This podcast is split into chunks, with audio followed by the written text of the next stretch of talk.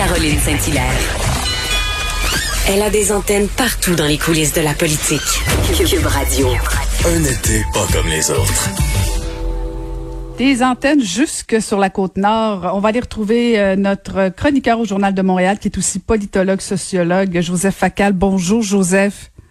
Bonjour, Caroline. Ça va bien? Ben ça va très bien. Alors c'est venu le temps des résolutions pour toi que j'apprends ce matin en, te lisant. Je pensais qu'on faisait ça le 31 décembre et le 1er janvier, mais toi tu fais ça à la fin de tes vacances. Oui. D'abord, juste te prévenir que je suis rentré euh, de la côte nord et là, ah. je suis dans mon modeste bungalow euh, à Laval. C'est quand même très plaisant. Et puis, effectivement. Que fais-tu à Laval? Premièrement, l'ancienne mairesse de Longueuil s'indigne. Premièrement, premièrement, une, ancienne élue comme toi devrait être sensible au fait que je continue à habiter la circonscription que j'ai représentée il y a ah! Ah, là, c'est bien joué. Eh c'est ce qu'on appelle Vlad C'est ça. J'habite encore parmi mon monde. Bon. Non, mais sérieusement, ma, ma résolution, si tu veux, ma, ma résolution, c'était pas de, c'était pas de perdre du poids, bien, bien que ça pourrait me faire du bien, mais, mais c'est tout simplement d'essayer de lutter avec mes modestes moyens contre cette espèce de, de cynisme, de morosité, de ras-le-bol euh, que beaucoup de nos concitoyens, et moi aussi, éprouvons souvent euh, vis-à-vis la, la vie politique si on fait un vox populi et qu'on demande à nos concitoyens ce qu'ils en pensent, souvent ils te diront wow, tout c'est pareil, il n'y a rien à faire. Et puis on peut effectivement avoir parfois le sentiment que si on amuse le peuple avec des humoristes de la télé-réalité et en leur envoyant un petit chèque, ils sont prêts à gober n'importe quoi. Eh bien non, non. Moi, je, je, je refuse ça. Je pense que comme citoyen, il y a encore des gestes à poser, il y a une parole à prendre. Et dans ma chronique de ce matin, ben, j'évoque deux exemples. Le premier, c'est Justin Trudeau. Et le deuxième, évidemment, c'est Julie Payette. Et à travers elle, si tu veux, tout notre rapport à euh, la monarchie britannique.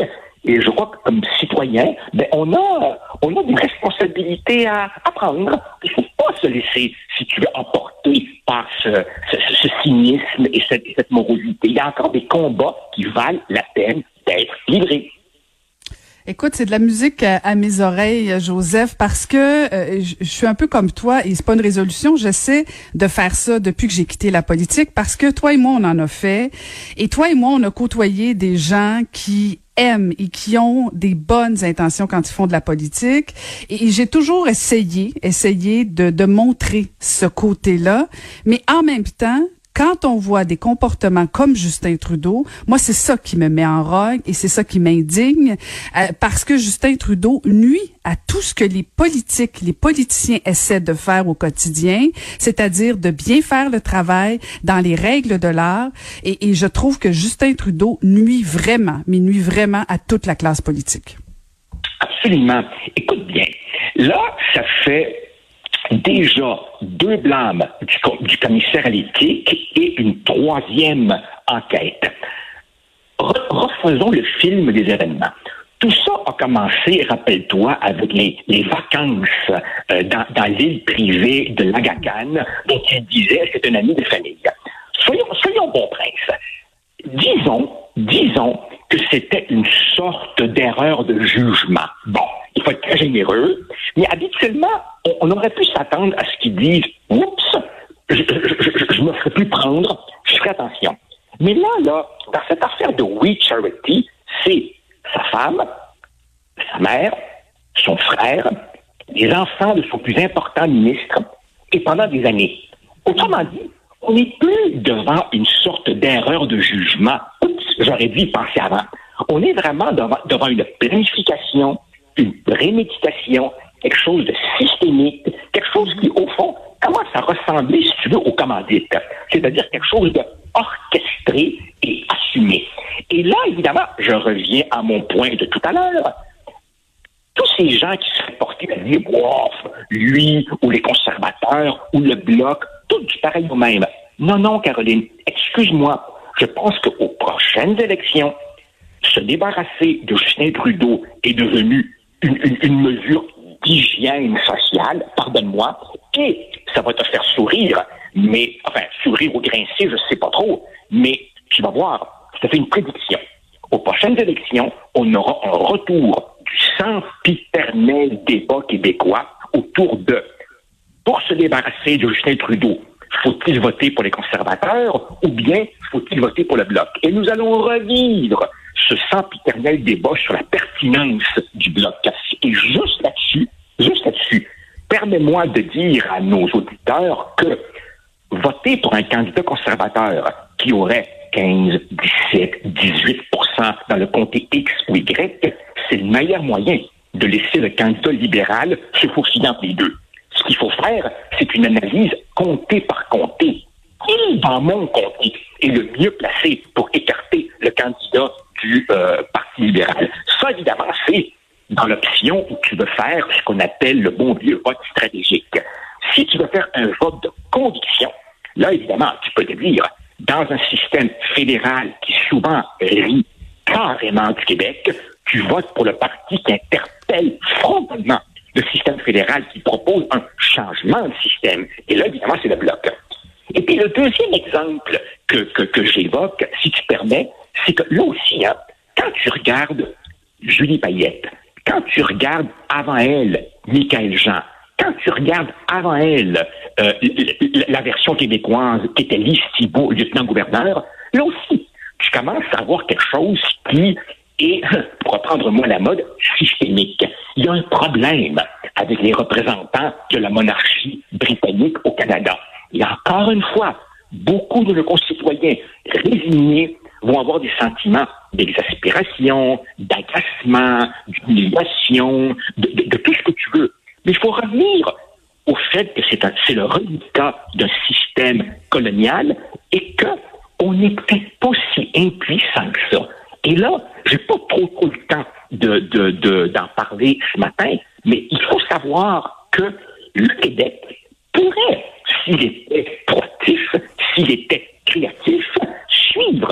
voie évoquée par plusieurs de nos plus éminents constitutionnalistes qui nous disent, lorsque il y aura une réouverture des pourparlers constitutionnels qui seront probablement cette fois-ci forcés par l'Alberta euh, en 2022, chaque province, évidemment, devra avoir ses revendications constitutionnelles. Et si le Québec, si le Québec, si le gouvernement Legault voulait se donner un certain rapport de force à l'intérieur d'un Canada où il perd du poids continuellement, il pourrait reprendre un peu le même débat que font les Australiens, hein, où on s'interroge depuis longtemps sur l'opportunité de garder le, ce reliquat néocolonial qu'est la monarchie canadienne. Et on pourrait prendre appui sur l'avis de la Cour suprême de 98, qui n'a jamais été testé pour forcer des négociations sur cette question-là. Tu vois, encore une fois, c'est cette idée que surmontons le cynisme comprenons qu'il y a encore moyen de s'investir de manière positive dans le jeu politique en tant que citoyen. Mmh, écoute, tu lances un gros débat. Est-ce que François Legault irait jusque-là? Permets-moi d'en douter, Joseph. Oui, tu as tout à fait raison. Euh, euh, je, je, sens pas, je sens pas d'appétit chez François Legault pour revisiter le dossier constitutionnel. Mhm. Mais comprends bien, comprends bien, il n'aura pas le choix. Dans la mesure où, si l'Alberta va de l'avant avec sa promesse de référendum et de motion enclenchant les négociations, tout le monde s'y retrouve. Et, à la différence des années 90, où toutes les négociations tournaient autour des demandes du Québec. Cette fois-ci, tu aurais évidemment les demandes de l'Ouest, tu auras les demandes des, nations autochtones, tu auras les demandes possiblement de certaines minorités ethnoculturelles, et le gouvernement du Québec n'aura pas le choix que d'arriver à cette table avec sa propre liste de revendications. Et là, on pourrait, M. Legault pourrait réactiver, euh, par exemple, sa demande pour un rapport d'impôt unique, sa demande pour des pouvoirs accrus à l'immigration, sa demande pour que la loi 101 s'applique aussi aux institutions fédérales en sol québécois. Il n'aura pas le choix que de se trouver quelque chose à dire là-dessus, parce que tu sais, Caroline, un jour, il y aura un monde post-pandémie, si tu me permets, et il faudra revenir à un certain nombre de dossiers cruciaux, mais négligés depuis trop longtemps. Écoute, on compte sur toi, Joseph, pour euh, maintenir ces débats euh, très, très actifs et euh, espérons que tu puisses tenir ta résolution. Ben, merci beaucoup, c'est gentil. Merci beaucoup. C'était Joseph Facal que vous pouvez lire dans le Journal de Montréal.